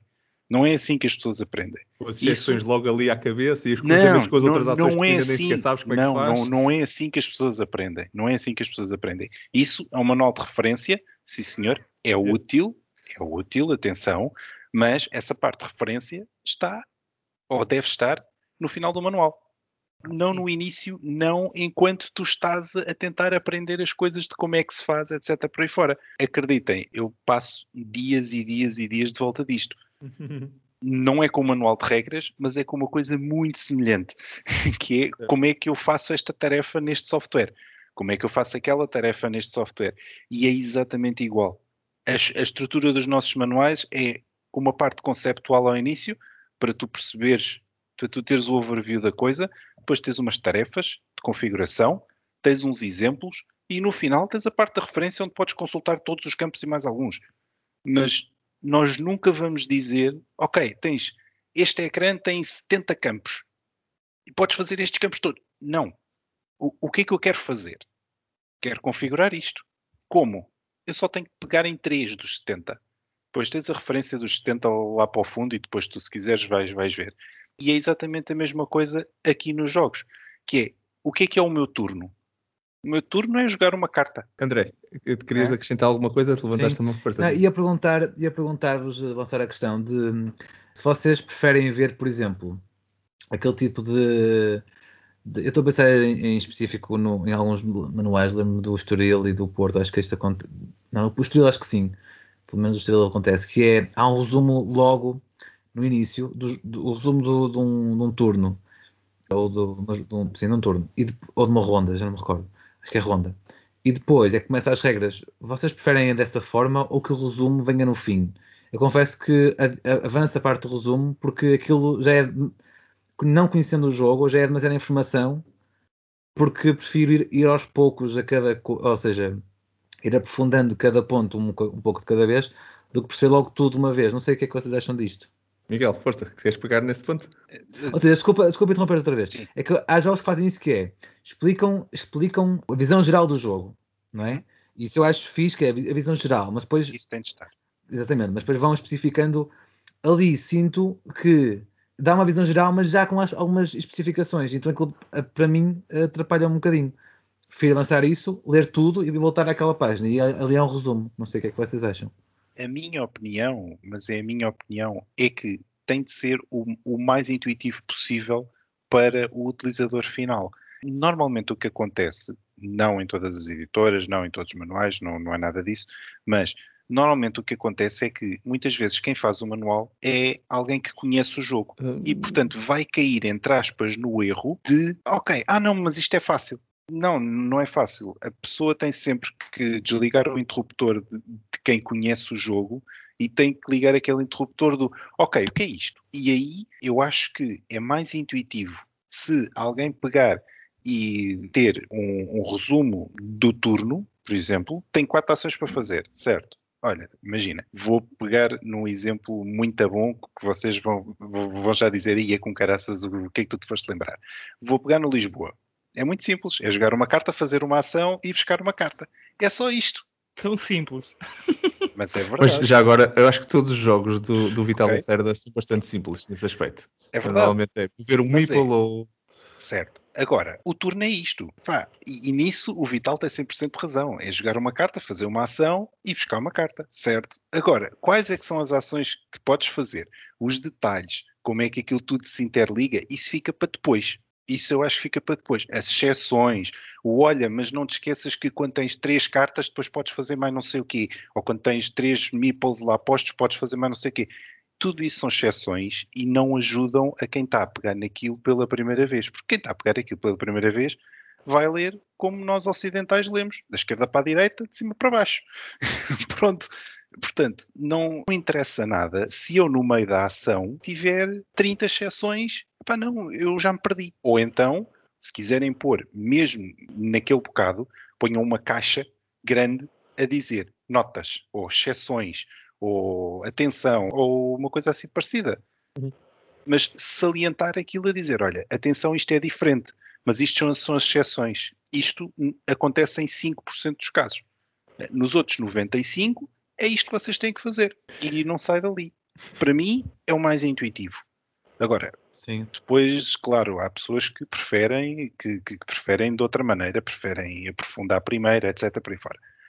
Mas isso também se faz, que é, se, se eu tenho uma ação qualquer que eu posso fazer, no final de explicar os 95%, que é o básico, eu posso ter uma notinha em baixo a dizer, para um detalhe completo, ver a página tal. E na página tal, tens lá as exceções todas. Epá, e tu andas para trás e para a frente ali um bocadinho, certo? Mas epá, mas, mas está lá. Eu, a título de conclusão, antes de passarmos para a nossa rubrica, só queria acrescentar aqui dois pontos, que é, o primeiro, sobre o que estávamos aqui a dizer, eu acho que falta de vez em quando, e acho que era o André que estava a falar disto, falta um bocado de storytelling de vez em quando, capacidade de storytelling nestas regras, contar uma história, ser capaz de pôr um fio condutor do início ao fim, pelo menos, é ok, não é fácil, não estou a dizer que isto é fácil, apenas que isso é uma qualidade importante para fazer passar uma mensagem, seja ela escrita, verbal, contar uma história. E, eu acho que há, há livros de regras que fazem se calhar isso melhor que outros. Não digo que dentro da história depois não tenha umas exceções mais à frente e tudo, mas, mas que eu consiga ler aquilo como se fosse um conto, como se fosse uma coisa que constrói em cima disto para o andar de cima, para depois para o andar a seguir, para o andar a seguir, eu sentir essa progressão é importante. Pelo menos para mim, valorizo imenso isso. E, e, um segundo ponto, antes de concluirmos, que é deixar só aqui uma, uma menção neste caso ao Miguel e à equipa, que para a malta que não sabe, se calhar hoje em dia está a pegar em livros de regras que tiveram a revisão do Miguel ou do João ou, de, ou do resto da equipa da DICE de, de, traduções, que faz não só os proofreadings e tudo, e que muitas destas coisas, por acaso nós temos aqui a falar, é, é engraçado. Nós até fazemos muito este cuidado de, da coerência do, do manual, de, de, uma coisa não se chamar uma coisa no, no início ah, do sim, manual sim. e a meio. Sim, sim, yeah. sim, Milagrosamente tem outro nome, porque deu jeito, ou porque foi outra pessoa que escreveu no outro dia, não sei, mas depois aquela coerência. Pá, é o Miguel é, é uma máquina nisto, é uma máquina nestas coisas. É uma, é o meu trabalho normal. Se calhar é por causa disso, estás a ver? Porque normalmente essas coisas não me escapam porque não me podem escapar. Porque se é uma batata, é uma batata. Eu não lhe vou chamar uma cebola de três páginas à frente, ok? Porquê? Porque não faz sentido. Para além disso, e a coerência tem que ser uma coisa que toda a gente devia ter. na minha... vida, na vida. É, também, também. A minha pro tip é ponham os termos num ficheiro à parte. Enquanto estão a escrever, ponham os termos num ficheiro à parte. Eu chamei um tile, não chamei uma peça. Eu uhum. chamei um, não sei, chamei um, um trabalhador. Muitas vezes. Exatamente, exatamente. Sim, é uma ronda, é um... um... turno, não sei o quê. Mas a ronda e o turno normalmente a coisa não, não é má. Quando, nem sempre, nem sempre. sempre. Certo, mas onde eu noto mais é, por exemplo, quando tu estás a descrever um componente. Tu, numa página, chamas-lhe uma coisa e depois, cinco páginas mais à frente, chamaste-lhe outra. Porquê? Ou foi outra pessoa, ou foi a mesma pessoa no outro dia, ou foi a mesma pessoa depois do almoço.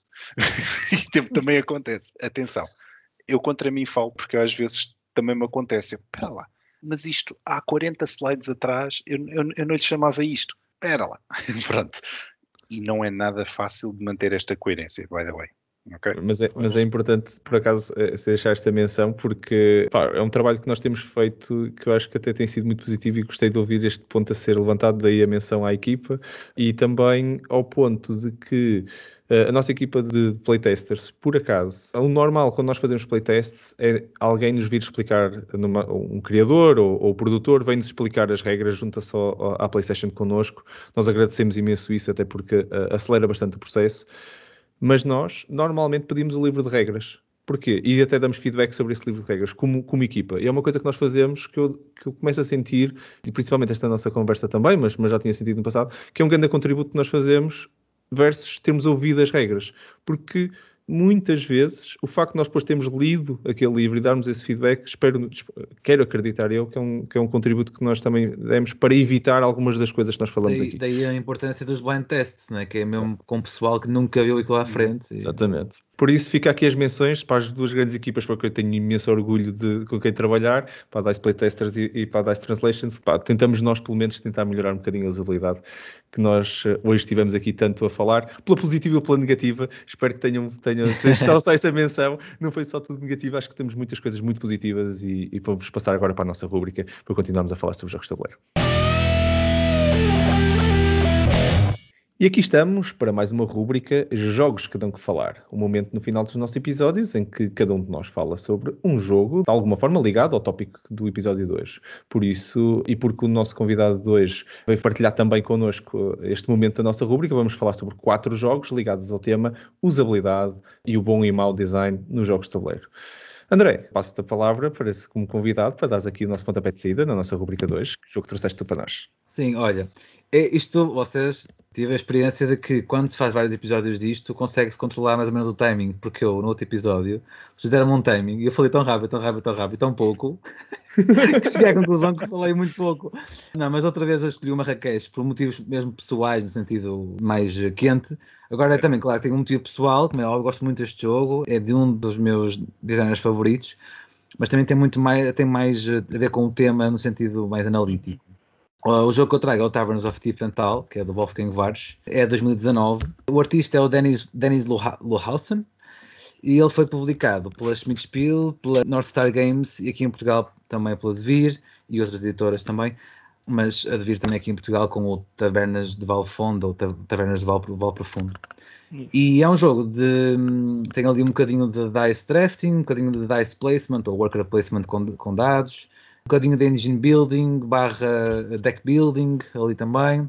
E é um jogo em que nós somos donos de umas tavernas em, em Tifantal e vamos tentar ao longo de oito rondas, no final dessas rondas, ter o máximo de pontuação possível, com os melhores clientes, clientes da aldeia, sobretudo nobres, né? que, são, uhum. que são os nobres do caraças que só sentam na, sozinhos na mesa. uh, isso, é, isso, é, um detalhe engraçado em termos de storytelling dentro da mecânica, mas são muito.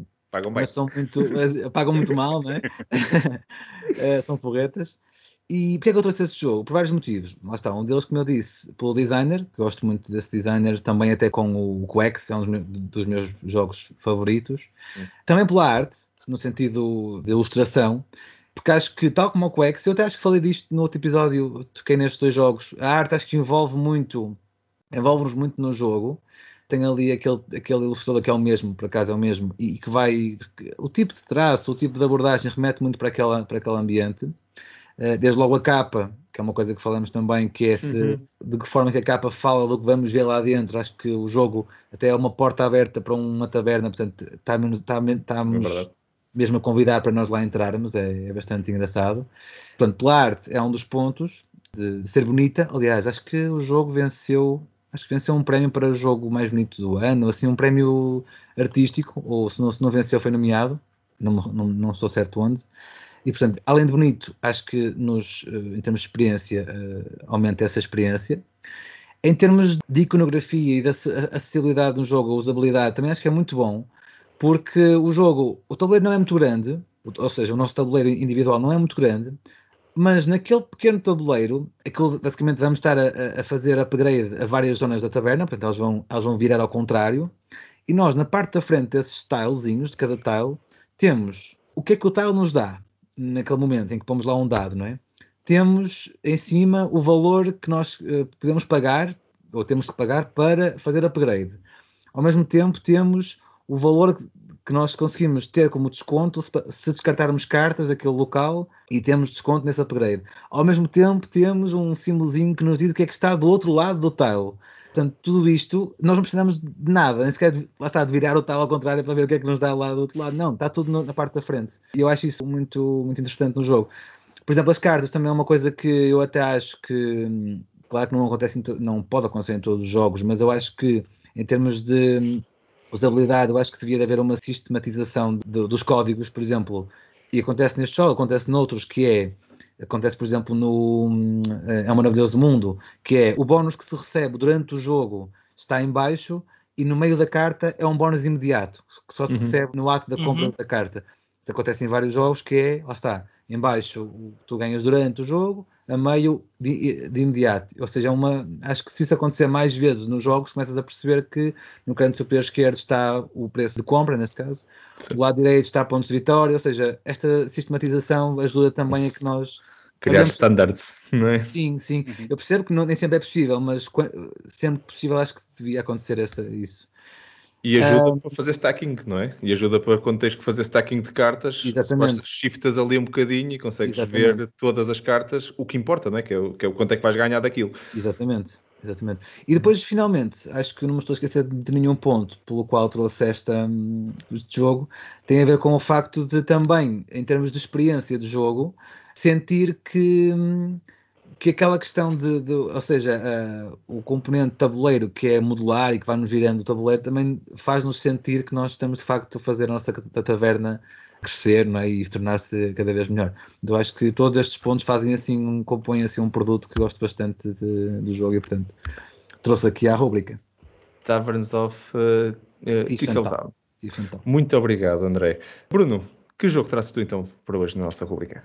Então, o jogo que eu trago hoje é um jogo de 2020, apesar de só ter uh, jogado em 2021, e estamos ainda no início do ano, portanto posso dizer que foi na semana passada que o joguei e nesta também. Se chama Merv, The Art of the Silk Road, de Fábio Lopiano, editado pela Osprey Games e ilustrado pelo ilustríssimo Ian O'Toole, um dos melhores ah. ilustradores da indústria. É um jogo que retrata a cidade de Merv uh, no século VI a.C., que era uma das cidades mais prósperas do mundo, não fazia ideia disto, também mais populosas, com mais de um milhão de habitantes, e que estava no centro da rota da seda, portanto, a beneficiar aqui também como um interposto comercial da altura. Mas na altura também havia os mongóis que faziam várias invasões. Numa dessas várias invasões, acabaram por destruir a cidade ao ponto de hoje ser apenas património, penso que é um património mundial da Unesco e não, não, não tem qualquer habitante, é, uma, é, é deserto, é só mesmo um local de passagem. Este jogo retrata a vida na altura uh, em que uh, Merv ainda era uma cidade muito, muito importante no contexto daquela altura, daquela época. Estamos a fazer uh, comércio, estamos uh, a doar à mesquita para ganhar influência e ganhar bónus através daquelas ações muito euros, de subir uh, num track e à medida que vamos subindo vamos recebendo cubos. É um jogo muito euro com cubos, com meeples, com, com discos. Estamos também a desenvolver tecnologias ligadas à atividade comercial, a proteger a própria cidade dos ataques mongóis através da construção de muralhas. E é um pouco isto, mas em termos estratégicos é bastante denso jogo, mas não é por isso que eu escolhi o jogo escolhi o jogo exatamente pelo tema que nos uh, traz hoje, que é da usabilidade.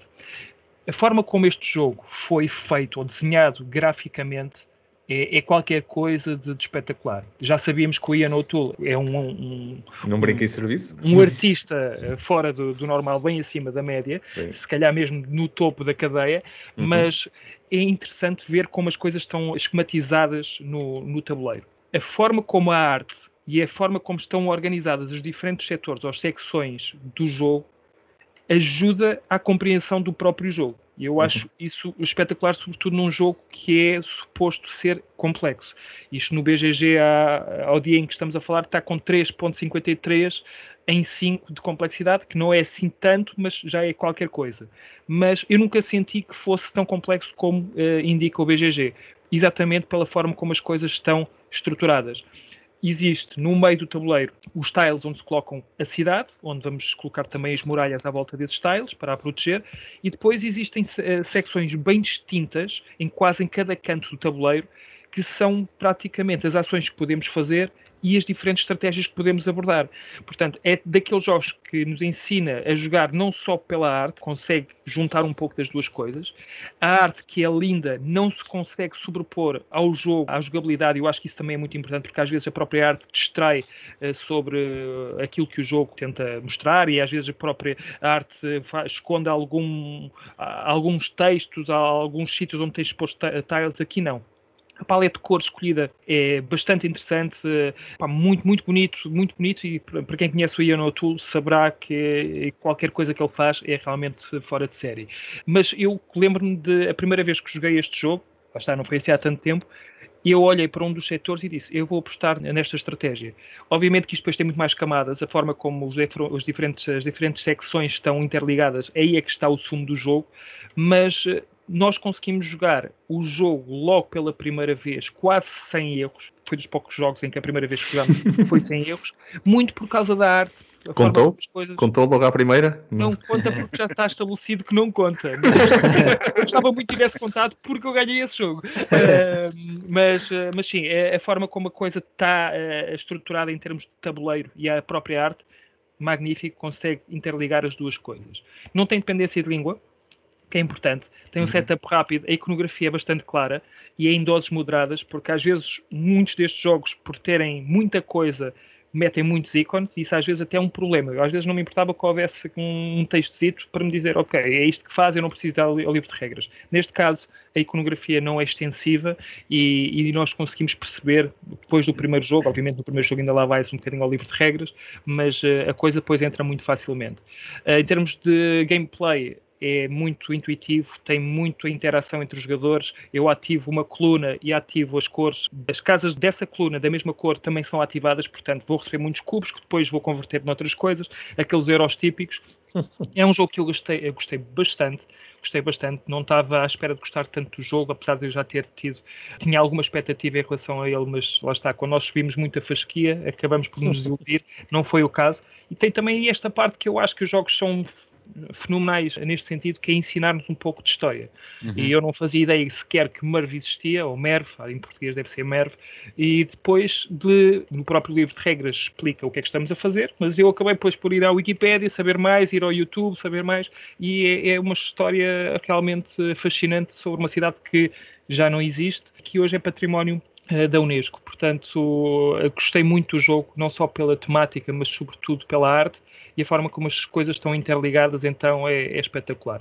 É aconselho mesmo, um grande jogo. Muito, muito interessante. Merv aqui do, do Bruno hoje. Miguel, da tua parte, que jogo trouxeste tu para nós? Da minha parte, eu trouxe um jogo que é muito difícil de pronunciar, ou pelo menos, uh, vá, é mais difícil de pronunciar, que é o Tawan Tin Suyu, da Inca Empire. Portanto, Cinco pontos é... para ti. Oh, obrigado. Eu, Começas eu... à frente. Ah, então, eh, isto, pronto. Mas isto é só no fim do jogo é que se conta os pontos, portanto, não, é não, vale a pena. Então, é um jogo de 2020 também. É um jogo para 1 a 4 jogadores. O designer é o David Turchi e a editora é a Board and Dice. E é um jogo em que o objetivo é fazer prosperar a civilização Inca através da expansão e da colonização de várias regiões. É um worker placement em que cada trabalhador tem uma cor e essa cor tem uma ação que é diferente. Porquê que eu trouxe o jogo? Para já o jogo, eu acho que o jogo é muito bom. O jogo é daqueles que também no BGG também está com uma complexidade brutal, mas eu não sinto que seja complexo. Ou seja, as regras são extremamente intuitivas, a iconografia do jogo é fantástica, porque por exemplo, os sítios onde nós colocamos os, os trabalhadores da parte do worker placement, se tiver lá dois milhos, eu sei que aquilo é para ir buscar dois milhos. Se tiver três batatas, eu sei que é para ir buscar três batatas. E, portanto, tudo aquilo é super simples e super intuitivo. Para além disso, tem aqui alguns pormenores que também são interessantes. Há um player aid para cada jogador e o player aid, apesar de ser grande, o player aid tem lá tudo das coisas que tu precisas de saber o player é de ensinar a jogar. Se eu precisar de voltar a rever as regras, eu não vou ao manual, eu vou ao player aid. E isso para mim é importantíssimo. Claro, o player aid não ensina tudo, não explica tudo, há sempre aqueles 5%, aquelas coisinhas que o que é que uhum. acontece no final da ronda, o que é que acontece aqui, ali, o clean-up, etc. Pronto. Mas isso são pormenores. São pormenores que eu posso ir ver ao manual, são coisinhas extra que eu posso ir ver ao manual. Mas, como ponto de partida, eu tenho o Player Aid. O Player Aid explica-me tudo aquilo que é preciso. Qualquer jogador pega naquilo e percebe, ok, são estas as ações e tal, ok. Eu, olhando para aquilo, eu consigo perceber. Como eu disse, o tabuleiro também tem a, a iconografia que também está muito boa, quer seja nos espaços do worker placement, quer seja também em outras ações que podemos fazer, como, como, por exemplo, o jogo é sobre a construção também de um templo e, portanto, o templo, uma parte do templo implica construir escadas para conseguires passar de um nível do templo para o outro. E essa ação de construir escadas tens num sítio do tabuleiro uh, explicado em iconografia o que é que tu precisas de pagar e o que é que tu ganhas e, e isso está lá no tabuleiro. Resultado, precisas de ir ao manual? Não. Está lá explicado, só precisas é, é de olhar para o tabuleiro, ver o que é que lá está e aquilo explica muitíssimo bem. É muito gráfico, muito intuitivo, gostei imenso, gosto imenso do jogo em termos estratégicos. Estrategicamente, aí é que está a complexidade do jogo. Não é a aprender. E eu, cada vez mais, eu estou a fletir para esses jogos, que é, são fáceis de perceber, até podem ser complexos, até podem ser, pode ser um uhum. jogo pesadíssimo, estrategicamente, mas aquilo tem que ser muito fácil de aprender. As regras têm que ser intuitivas, aquilo tem que ser fácil. Por caso contrário, eu provavelmente eu não pegava no jogo. Se fosse uma coisa em que eu pegasse no manual e eu tivesse empancado ali na página 5, esqueçam. não, não vai acontecer. Tenho só aqui mais um exemplo muito rápido que eu já falei no episódio anterior, que é o Fantastic Factories, que é outro que também tem um player aid pequenino, mas que explica tudo. É outro que tu quase não precisas de ir ao manual. Lês o player aid, epá, e aquilo é intuitivo, é super simples e pronto, só precisas saber mais uma regrazinha ou duas e está feito. De maneira que fica aqui a sugestão, é o Tawantin Suyu, Estou já aqui a ajudar o Marco também com a. Muito obrigado, obrigado. Tá Quero comprar isso. Quero comprar isso. Tenho muita, muita curiosidade em jogar isso. Sim, senhor. Obrigado, Miguel. Obrigado. Pronto, resta-me a minha então. O jogo que vos trago hoje já foi alvo até de uma, alguma conversa no, no nosso Dice Top. É o Castles of Burgundy de 2011. O designer é o Stephen Feld, que também hoje já tivemos a falar por causa de, de jogos mais recentes, que neste caso foi, foi, sobre o Carpe Diem. Também é muito conhecido jogos recentes como o, o Castles of Tuscany, o Hamburgo, que na realidade é a versão de V2 do Burgess, e o Amsterdam, que é a versão também uh, mais recente ou reeditada do, do Macau.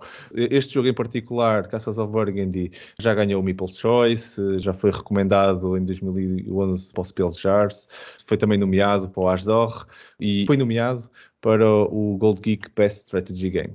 Se vocês viram o Dice Top, viram que também é um dos meus jogos, dos meus jogos preferidos, gosto mesmo muito deste jogo, mas eu ainda há bocado estava a dizer, pronto, isto é o Stephen Feld, por isso pronto, não há muito mais a dizer, do ponto de vista de design é mega simplista, é uma das coisas que mais gente bate neste jogo, é que olha para o jogo e diz, já, yeah, aquilo só tem uma paleta de duas cores, aquilo parece um jogo a preto e branco, mas tem cores, mas tem cores, se vocês olharem bem, o tabuleiro tem cores, mas sim, efetivamente, não é o traço mais interessante de meter em cima da mesa e dizer que ele é bonito. Ok, dou de barato. Mas agora, tem três coisas que eu achei incríveis no jogo. A primeira é o manual. O manual, eu posso não jogar o jogo. Há, há, eu, por acaso não é muito difícil jogar o jogo. O jogo, o jogo parece que toda a gente diz que aquilo é muito complexo. Não é. É, é, um, é um jogo que vocês pegam no manual e se já jogaram o jogo, rapidamente conseguem ler a parte direita de cada folha e tem lá só daquele bocado de regras a coisa a reter. E vocês só olham para aquilo e, pois é, exatamente, é isto. No setup também está lá os pontinhos muito claros. Se, lembro, se não me lembrava o que é que se dava eh, em cada zona do tabuleiro, como é que o jogo se dava aos jogadores, o que é que cada pessoa começa, como é que as coisas uh, são montadas, também rapidamente vejo isso por causa das questões de três jogadores, quatro jogadores, pronto, como é que, o que é que se tira, o que é que se põe. Muito, muito rápido, muito claro, está muito bem feito nesse modelo. Eu já não jogo o jogo há algum tempo, sei que se eu pegar agora nele, lá vai haver coisas que eu não me vou lembrar, vou pegar no manual e nem sequer preciso me preparar antes de, como o Bruno estava a dizer, que nós de vez em quando fazemos isto, não é? Quer dizer, vamos ver. Não, eu, eu, eu sentava enquanto eu dava coisas às pessoas, olha, pô, tirem isto dos saquinhos, comecem a pousar isto em cima da mesa. Eu, lia, eu via as coisas que tinha a ver no manual, ninguém reparava, eu já sabia jogar o jogo outra vez. Por isso, esse tipo de coisas acho que é, está mesmo muito bem feito. Outra coisa que eu acho muito, muito bem feito, e de vez em quando as pessoas complicam e eles fizeram aquilo muito simples. Contadores de rondas. É importantíssimo naquele jogo em particular, nós nos perdemos onde é que nós estamos. Contador de rondas é impossível tu te perderes, porque é que tu pegas, tu literalmente tens uma pilha de tiles que tu puseste lá, que vais usar no início de cada ronda para se fazer um mercado. Aqueles tiles em particular têm, têm um peso no jogo, não vou entrar assim em muito detalhe, mas aquele mercado que, vai, que, que, depois tu tens no início de cada ronda acabou de libertar um ponto. Dá lá um, ficou lá um buraco. Sabem como é que vocês contam as rondas? Contam o número de buracos. Sabem é como é que vocês sabem as rondas que faltam? Contam as, as pilhas que ainda têm. Vocês conseguem ler o, no tabuleiro, ainda para mais é volumétrico, quer dizer, em altura. É muito fácil a entender se ainda falta muito jogo ou pouco jogo e não tem que andar cá com, com marcadores e, que estão fora do espaço de jogo, tem que meter aquilo num canto, tem que me lembrar que tem. Olha, mudaste o marcador de sítio. Não, não há maneira de eu não mudar o marcador de sítio. Eu não consigo começar a ronda se não tiver aquele mercado preenchido. Por isso, é uma das coisas que faz parte do clean-up e que é impossível de esquecer. Micro pormenor, malta. Mas N vezes que eu já joguei jogos onde há alguém que faz, entrega, olha, é uma carta para cada um e não sei o quê, vamos, vamos começar. E depois alguém esqueceu de atualizar o, o, o contador de ronda. E depois já estamos a jogar mais uma ronda que não era suposto. E o jogo é. não está. Não, e nem sequer reparamos já agora. Eu, de certeza que em alguns destes jogos eu já devo ter jogado rondas a mais. Neste aqui é impossível. O jogo vai porque não, não era possível mesmo. É mesmo impossível vocês terem continuado a jogar a ronda sem terem feito aquilo. Por isso é, é um ponto muito engraçado. E outro é a questão do player board. O player board é uma coisa muito simples. Até, até tem vários player boards, eles até variam aquilo. Mas a maneira como vocês têm, o que vocês têm para fazer é extremamente intuitivo. Vocês têm dados, têm que pôr no player board. O dado tem um número, Ok, que a parte da usabilidade aí não é o melhor, porque vocês, se vocês deixam cair o dado, ele muda de número e o número que o dado tem é importante, ok? Se convém vocês olharem para os dados que estão a pegar, mas também é assim, nunca me aconteceu de, de, eu não me lembrar qual era o número do dado, sabem porquê? Fez toda a parte da minha estratégia. Eu sabia que fui lá buscar um 3 e um 2 e que eu sabia que eu consigo fazer coisas com ele. Se eu depois de momento, pô, deixei cair os dados a não sei que eu seja um grande batuteiro, não é? Uh, a realidade é que eu consigo voltar a lembrar-me o que é que é, porque toda a minha estratégia foi feita construída à base disso. Mas pronto, esse é um ponto onde eu acho que se calhar a usabilidade não podia estar tão boa, mas do ponto de vista de o que posso fazer, extremamente intuitivo, esta é daquelas coisas que nem sequer preciso explicar às pessoas, porque os números que estão lá são dados, são faces de dados a dizer 3 Isso é, é, é um bocado óbvio que eu não posso pôr lá um 4, porque não faz sentido. E este tipo de simplicidade faz com que o jogo, que é complexo, tal como o Miguel estava a dar exemplos, é um jogo que é complexo, tem muita coisa, muitas exceções, se torna simples. A iconografia, de vez em quando, há um ou outro ponto onde se calhar podia ser um bocadinho mais intuitivo, mas depois de vocês entrarem no molde, também conseguem entender, e apesar de ter tiles completamente diferentes e ações particulares em vários momentos do jogo que são muito específicas, se vocês entrarem no mindset do ícone em si, na maneira como aquilo foi desenhado, vocês entenderam os três primeiros e entenderam os outros, os outros dez que, que são, são, extremamente parecidos do ponto de vista do que é que significam da simbologia que cada ícone diz. Por isso, este é o Castles of Burgundy, por acaso um dos jogos que eu gosto bastante. Não é o jogo mais bonito, mas é se calhar um dos, um dos, dos top de, se calhar, de maneira como foi construído em algumas das frentes. Pronto, e se calhar com isto terminamos então o nosso tempo. Vocês estiveram a ouvir o DICE Podcast, uma iniciativa da Associação DICE Cultural, que vos traz tudo sobre os jogos de tabuleiro. O meu nome é Marco Silva e em nome de toda a equipa, muito obrigado por terem estado desse lado a ouvir-nos. Vamos continuar a nossa conversa que nós tivemos aqui neste episódio, se calhar numa forma digital, para nos aproximarmos de vocês. Por isso, desafio-vos a, a, irem ao, ao, Facebook e ao YouTube uh, da DICE Cultural e deixarem os vossos comentários sobre este tema de usabilidade nos jogos de tabuleiro. Que jogos é que sentiram que são bons, que são maus exemplos dos que nós falamos, das vossas próprias experiências. Deixem os vossos comentários, ideias, feedback, opiniões sobre o podcast ou sobre, ou sobre o mesmo tópico. Basta simplesmente mantermos esta ligação por, por mensagem, comentário nestas plataformas ou por e-mail para podcast.dicecultural.org. Teremos todo o gosto em receber os vossos feedbacks e ficamos sempre muito gratos pelas vossas ideias que nos ajudam sempre a crescer.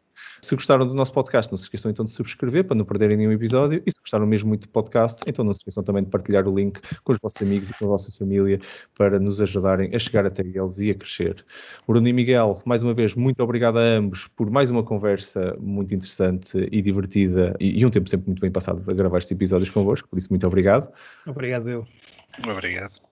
Deixo claro um especial muito obrigado ao nosso convidado, André Santos, por ter aceito o nosso convite, por mais uma, um episódio, por mais um, um contributo incrível, uma conversa, uh, acima de tudo, muito, muito divertida, muito insightful, cheia, cheia de conteúdo. Em nome de toda a equipa, uh, muito, muito obrigado por ter estado desse lado uh, connosco, daqui ainda virtual. Um dia deste temos que fazer isto fisicamente, Sim. que é também giro. Mas muito obrigado, André. Sim, obrigado eu, pá, obrigado eu. É sempre um gosto. Ele vai voltar, ele vai voltar. Ele volta. Temos muita coisa por dizer, não é, André? Eu acho que ainda vamos ter, mais uma oportunidade para ter o André, se calhar. Fiquem atentos. Aproveito também esta oportunidade para lembrar que a equipa da Leste Cultural produz conteúdos de notícias e análises, artigos de opinião no site meusjogos.pt, eh, uma parceria da Dice Cultural com Meus Jogos que tem como objetivo fazer chegar a vocês ainda mais conteúdos, sobre, neste caso no formato escrito, sobre jogos de tabuleiro, por isso dê uma vista de olhos ao meusjogos.pt. Também aproveito para lembrar, se ainda não seguem e não foram às páginas aqui do nosso convidado André, então deixo-vos o link aqui para o projeto Gamificient na descrição do episódio, vale a pena mesmo conhecerem melhor o André. E se ainda não fizeram, vão até ao episódio número 15 com o título A Arte dos Jogos de Tabuleiro, onde começamos esta conversa que deu continuidade hoje e que se calhar vai ter continuado mais para a frente. Nós, por cá, estaremos então para o próximo episódio, onde vamos continuar a partilhar mais sobre nós. Nesta vez vamos uh, falar sobre mal perder, um tema que certamente, de uma forma mais pessoal ou não, certamente já tiveram que lidar de alguma maneira. Será um tópico engraçado para o próximo episódio. A todos aí, muito obrigado pela vossa companhia, pelo vosso apoio. Bons jogatanas, continuem seguros e até ao próximo episódio, malta. Até à próxima. Tchau, pessoal. Malta.